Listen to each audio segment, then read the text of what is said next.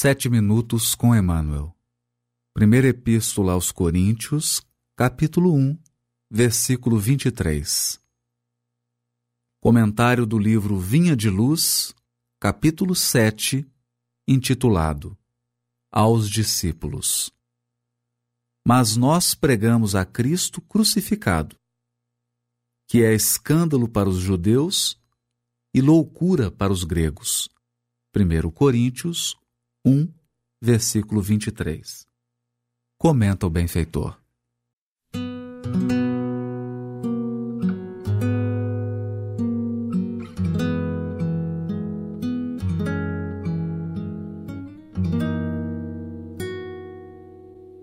A vida moderna, com suas realidades brilhantes, vai ensinando às comunidades religiosas do cristianismo que pregar é revelar a grandeza dos princípios de Jesus nas próprias ações diárias.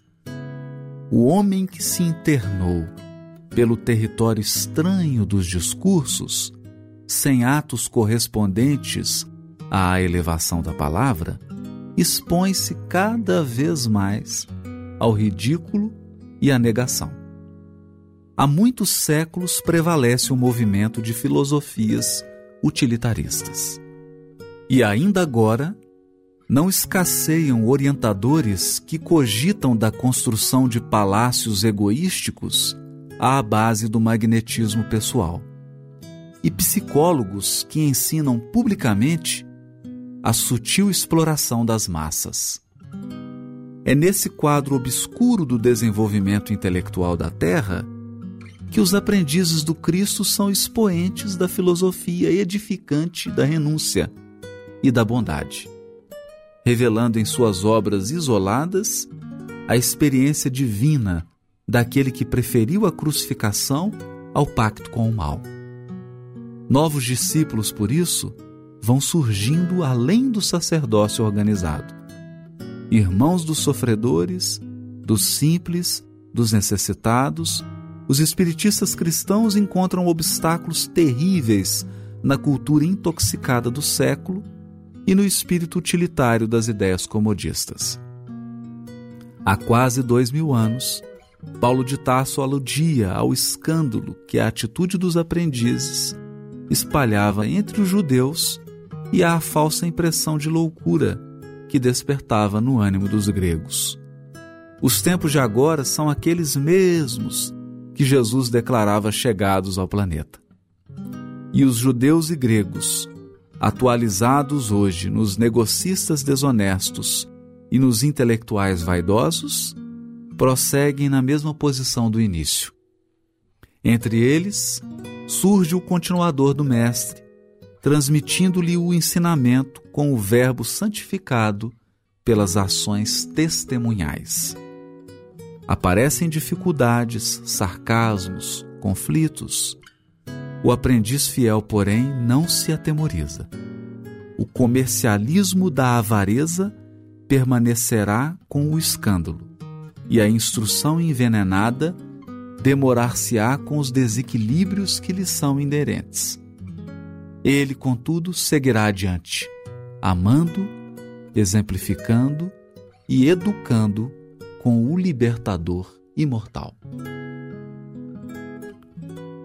Nessa página, o benfeitor Emmanuel nos traz novos ângulos da análise da crucificação de Jesus, já expostos em outras passagens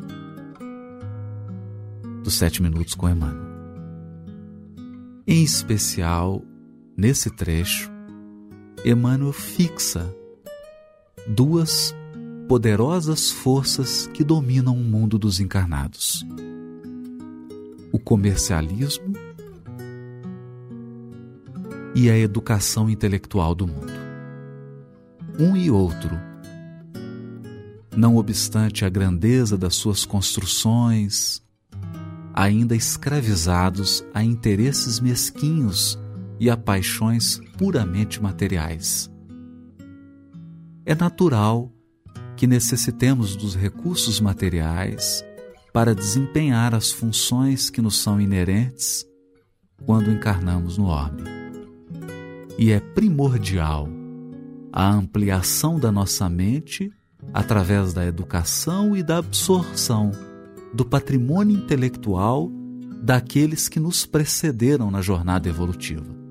Todavia, toda construção material é provisória e representa material didático para a aquisição de um patrimônio verdadeiramente espiritual, aquele que nós poderemos carregar na intimidade da alma.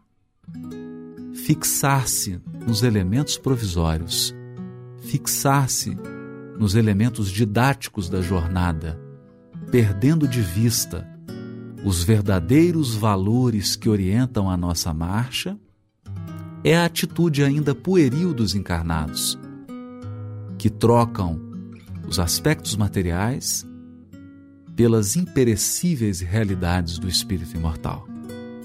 A cruz do Cristo é símbolo de fidelidade.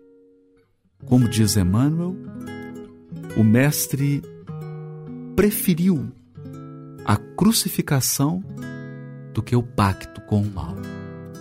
E muitas vezes o espírito invigilante, com a sede de vitória material, pactua com o mal, provocando vastos compromissos que o obrigam a reencarnações reparatórias que representam estacionamento na sua marcha evolutiva.